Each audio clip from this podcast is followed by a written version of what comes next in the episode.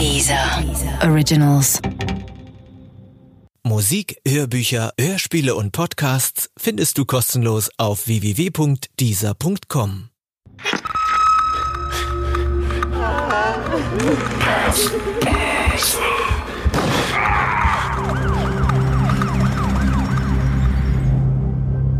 Der Mitternachtsmörder von Richard Fasten, Teil 1. Die Geschichte beruht auf einer wahren Begebenheit. Die Namen der Beteiligten wurden geändert. Ich bin Ende der 90er Jahre in die Schweiz gegangen. Der Schritt ist mir nicht leicht gefallen. Niemand verlässt gerne seine Heimat, so sehe ich das zumindest. Aber die wirtschaftliche Situation damals ließ mir keine andere Wahl. Ich bin ausgebildete Restaurantfachfrau. In diesem Beruf einen anständig bezahlten Job zu finden, war so gut wie unmöglich. Gerade in meiner Heimatstadt Berlin stellte man lieber billige Hilfskräfte ein. Einen Mindestlohn gab es noch nicht. Ich musste also mit Leuten konkurrieren, die für 8 Mark die Stunde den Gästen das Essen an den Tisch brachten. Dafür hatte ich keine drei Jahre Ausbildung hinter mich gebracht. Schweren Herzens habe ich mich deshalb auf den Weg über die Alpen gemacht. In gewisser Hinsicht war ich ein Wirtschaftsflüchtling. Ich ging dorthin, wo ich für meine Arbeit adäquat bezahlt wurde. Einen Job in der Schweizer Gastronomie zu finden, war nicht besonders schwierig. Dort suchte man händeringend nach Fachpersonal. Zuerst habe ich im Restaurant eines Vier-Sterne-Hotels in St. Moritz gearbeitet. Gut bezahlt, aber ganz schön stressig. Im Jahr 2000 zog ich weiter und kam in einem Berner Altstadtlokal unter.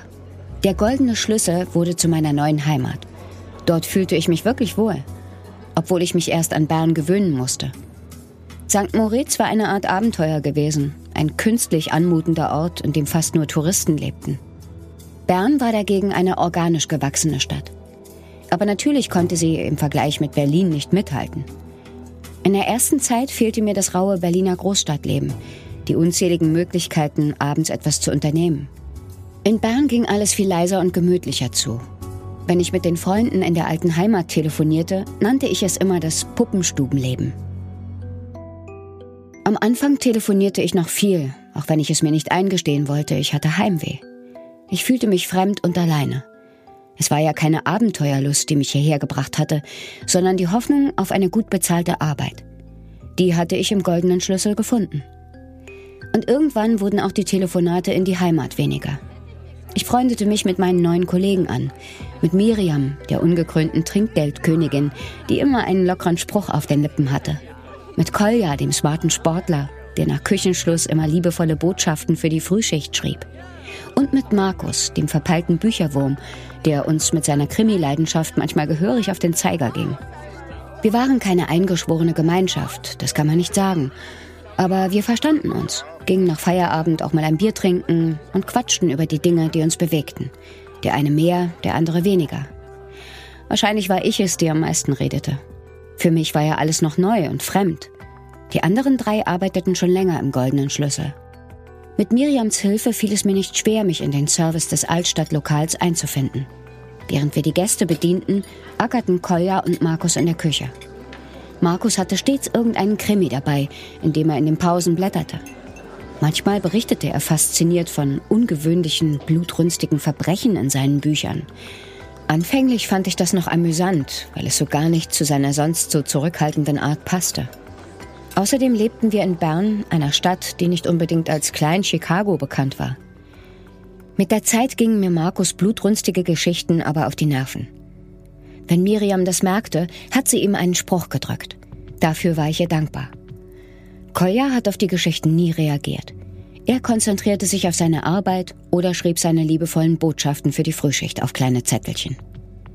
Ich arbeitete gern im Goldenen Schlüssel. Nur wenige Gassen entfernt hatte ich eine kleine Einzimmerwohnung gefunden. Ich konnte also zu Fuß zur Arbeit gehen. Das war praktisch und angenehm. Manchmal war ich nach einem langen Tag im Gastraum ganz schön erledigt und war wirklich froh, nicht noch einen langen Weg nach Hause zu haben.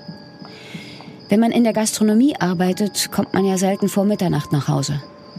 Aber auch wenn mir manchmal die Füße schmerzten, habe ich den kurzen Weg vom goldenen Schlüssel bis zu meiner Wohnung fast immer genossen. Die Gassen waren dunkel, aber lagen friedlich vor mir. Ganz selten bin ich auf dem Heimweg jemandem begegnet. Manchmal habe ich auch Miriam noch ein Stück begleitet, obwohl sie in eine ganz andere Richtung musste.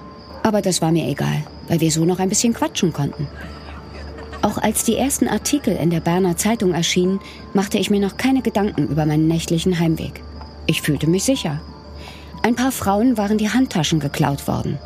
Das kommt vor, dachte ich mir, als ich die Berichte las. Und natürlich dachte ich, dass ein nächtlicher Handtaschendiebstahl in Berlin keine Zeitungsmeldung wert wäre, weil die Zeitungen dann nur noch aus Meldungen dieser Art bestünden. Außerdem besaß ich gar keine Handtasche, sondern ging mit einem Rucksack zur Arbeit. Im goldenen Schlüssel waren die Diebstähle zunächst kein Gesprächsthema. Nicht einmal Markus ging darauf ein. Der Raub einer Handtasche konnte natürlich nur schwer mit seinen Splatterkrimis mithalten. Ein paar Berner Frauen hatten keine Handtaschen mehr. Das war alles. Mehr war nicht geschehen. Im goldenen Schlüssel wurde weiter gekocht, bedient und abkassiert. Handtaschen gingen hier nicht verloren. Um Mitternacht machte ich mich stets ohne schlechtes Gefühl auf den Heimweg. Doch das sollte sich schon bald ändern.